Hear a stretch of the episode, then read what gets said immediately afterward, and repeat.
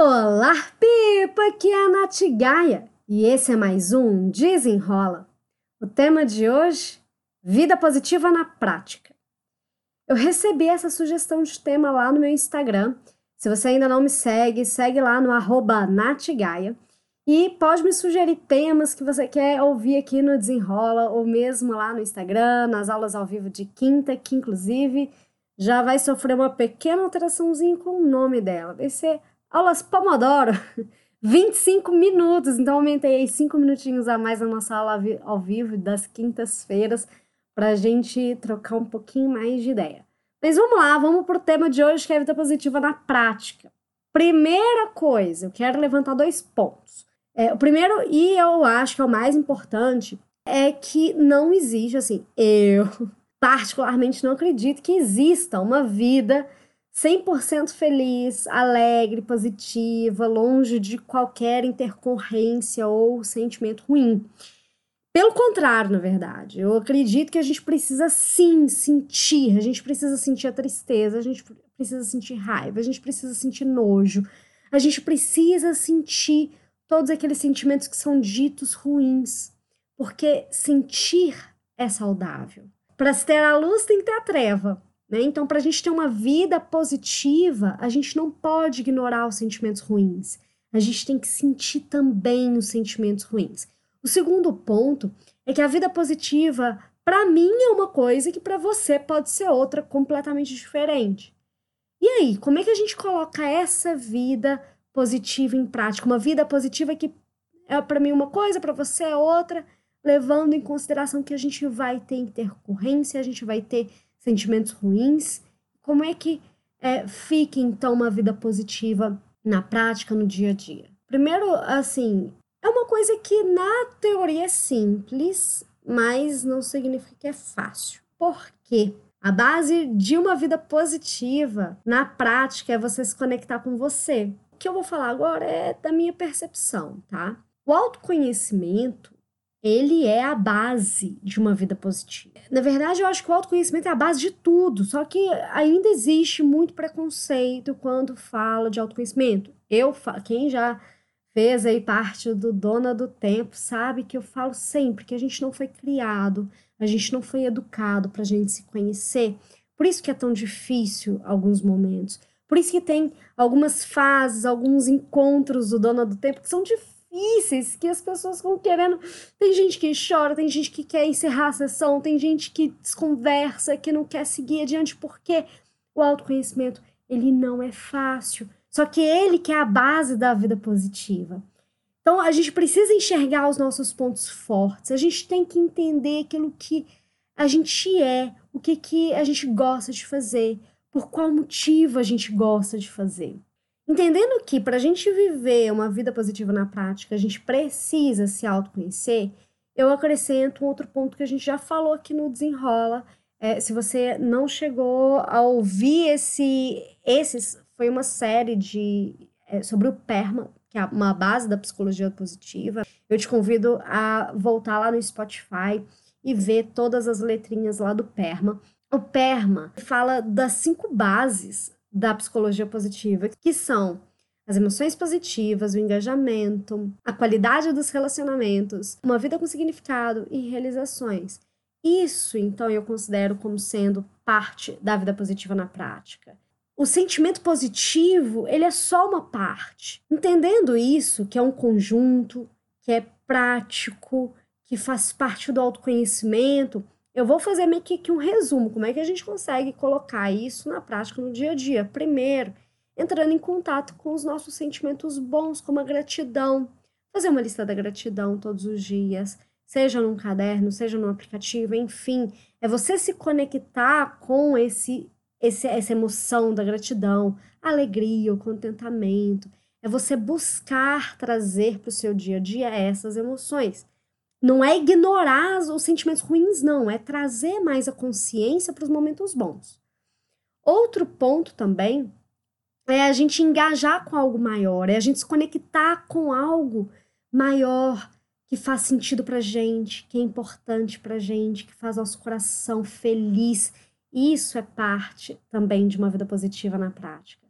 Quando a gente eu vou, vou montando aqui os, né, as fases. É a base do autoconhecimento, a gente tem que se conhecer. A gente tem que trazer, então, consciência das emoções positivas, dos sentimentos bons. A gente também tem que se conectar com algo maior, com algo que vai fazer realmente nosso coração feliz. A gente também tem que trabalhar a qualidade dos nossos relacionamentos. Mas o que, que vai ser um relacionamento de qualidade também pode variar, porque não é que você tem que estar o tempo inteiro, 100% do tempo com todo mundo. É você ter um, um, um relacionamento saudável com seus amigos, sua família, com seu companheiro ou companheira. É ter uma qualidade gostosa, assim, de, nos seus relacionamentos. Além disso, de trabalhar as emoções positivas, o engajamento com algo significativo para nós, os nossos relacionamentos, a gente também precisa realizar objetivos.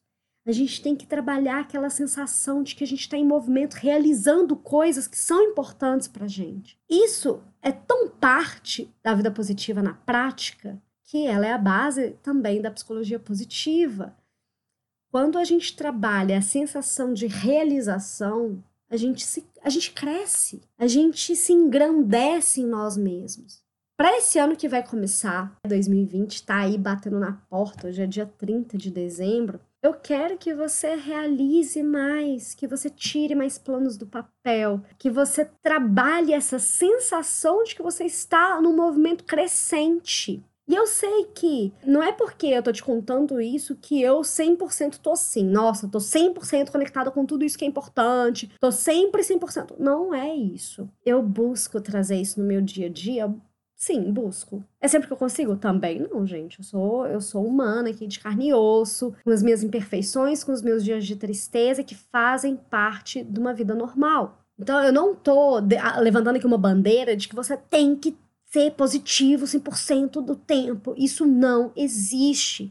Mas eu quero que você se conecte com o que é importante para você. Eu quero que você tenha consciência dos pontos que vão te fazer ter uma vida mais positiva, uma vida mais equilibrada.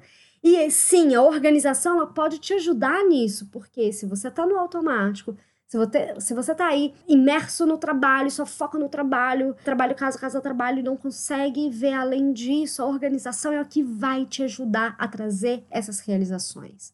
É a organização que vai te ajudar a ter essa vida positiva na prática. Ter essa consciência vai te ajudar a buscar o que, é possível ser melhorado para que você tenha uma vida mais gostosa. Uma dica bônus, né, além dessas que eu fui falando de como ter uma vida positiva na prática, é você usar suas forças no seu dia a dia.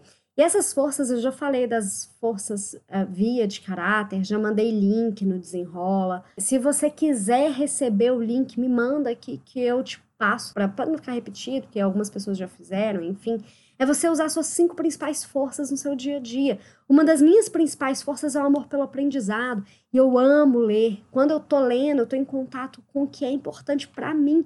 E isso já me faz conectar com o que é valoroso para mim no dia a dia. Bom, eu não vou ficar aqui enrolando muito. O que eu posso te dizer hoje, para você ter uma vida na prática, é você ter consciência desses momentos que eu falei, dessas emoções positivas, da gratidão. Vamos aproveitar que também na virada de ano, vamos trabalhar o que, que você pode ser grato nesse ano, né? Além disso, é um convite para você se conectar em 2020 com algo que faz sentido para você, que faz seu coração feliz. E se você não sabe ainda o que faz o seu coração feliz, é um convite para o autoconhecimento, que é a base de tudo. Sem o autoconhecimento, você vai passar muito mais dificuldade para conseguir se conectar nessa vida positiva, nessa vida mais feliz, equilibrada, enfim. Esse é o meu convite para você em 2020. Eu realmente quero que no próximo ano você tenha uma vida ainda mais positiva, na prática.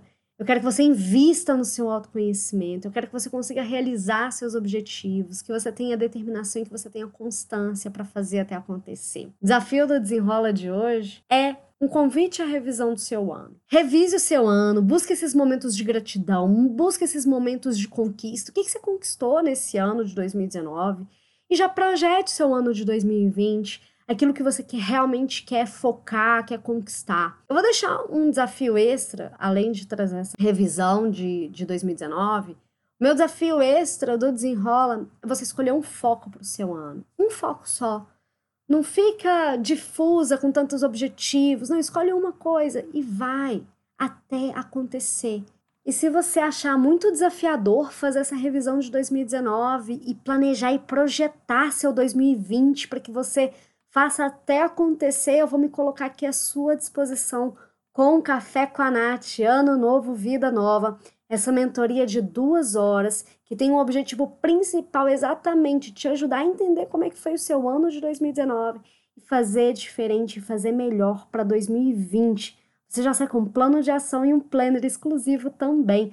Lá no meu Instagram, no NathGuy, tem alguns depoimentos de algumas pessoas que já fizeram o Café com a Nath Ano Novo Vida Nova. Aproveita que janeiro são as últimas vagas. No final de janeiro eu vou encerrar essa mentoria e aí só mesmo para o final do ano, ok? Então eu tô aqui à sua disposição para te ajudar nessa jornada que pode ser mais fácil quando você tem outra pessoa ali compartilhando e mentorando seu planejamento para que seja um planejamento de mais sucesso.